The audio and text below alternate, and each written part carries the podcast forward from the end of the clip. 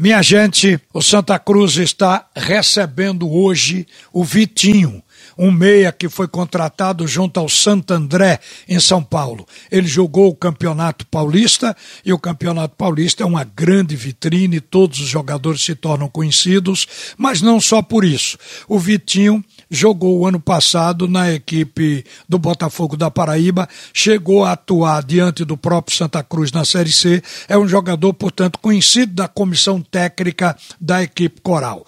Tem que se contratar quem se conhece para se ter segurança. E mesmo assim, ainda existe uma margem de erro do jogador não, não se encaixar no grupo. Mas é uma margem muito pequena, porque o Santa antes contratou no escuro contratou uma leva de 16 jogadores, teve que dispensar metade. E agora parece que as contratações estão vindo bem recomendadas ou são observadas diretamente pela comissão técnica.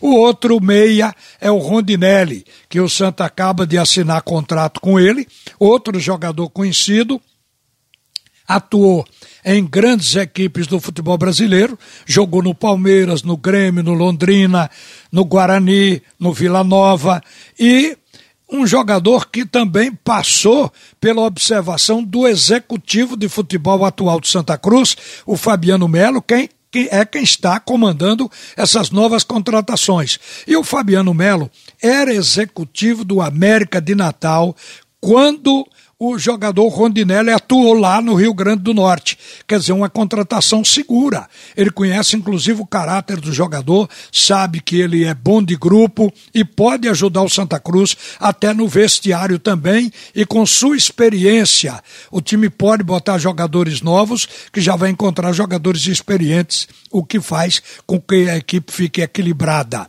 O Santa também já tinha contratado outros jogadores na leva anterior.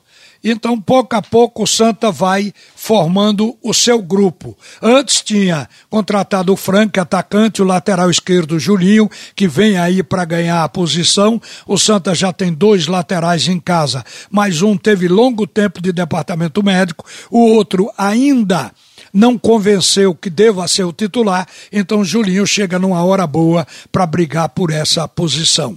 Eu soube há pouco que o Santa já contactou um goleiro, porque a equipe coral vai contratar um outro goleiro para encostar no Jordan, no Gease, e esse goleiro que foi contactado foi o Lucas que jogou grande parte como titular do Salgueiro no campeonato estadual sob o comando do técnico Daniel Neri ele está disponível porque todo o elenco do Salgueiro ficou disponível assim que acabou o campeonato estadual. O Salgueiro não vai disputar a Série D.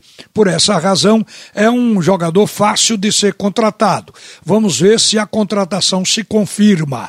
O que eu sei é que o Santa está querendo acertar o passo, consertar o que vinha fazendo errado.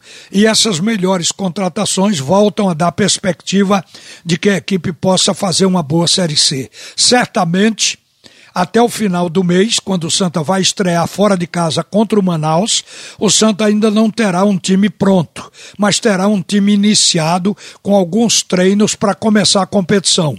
Ao longo da competição, o time vai ganhando firmeza e outras contratações, acredito, ainda poderão ser feitas. O bom é que o Santa consiga engrenar para poder sair dessa Série C e justamente atender ao sonho da torcida, que é ver o time no fim do ano comemorando a passagem para a Série B do Campeonato Brasileiro.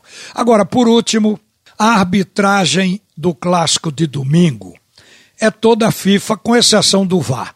Dificilmente se vê um FIFA operando o VAR, porque não há necessidade. São árbitros da CBF que fazem o curso para operar o VAR e que tem condições, vendo a imagem, o torcedor tem, imagine, um árbitro que já é profissional. Então eles têm condições de analisar um lance e dizer para o juiz: você acertou, confirme, ou você errou, não pode fazer a marcação da falta do pênalti ou o que for. Não pode validar o gol, o VAR está para isso. Agora, o quarteto de arbitragem é todo FIFA. Começa por Rodolfo Toschi, o árbitro, que é do Paraná.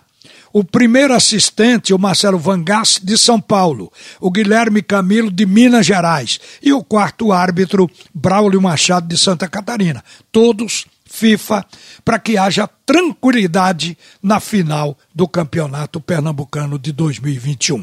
Uma boa tarde, minha gente. A seguir, Roberto Queiroz e o primeiro tempo do assunto é futebol.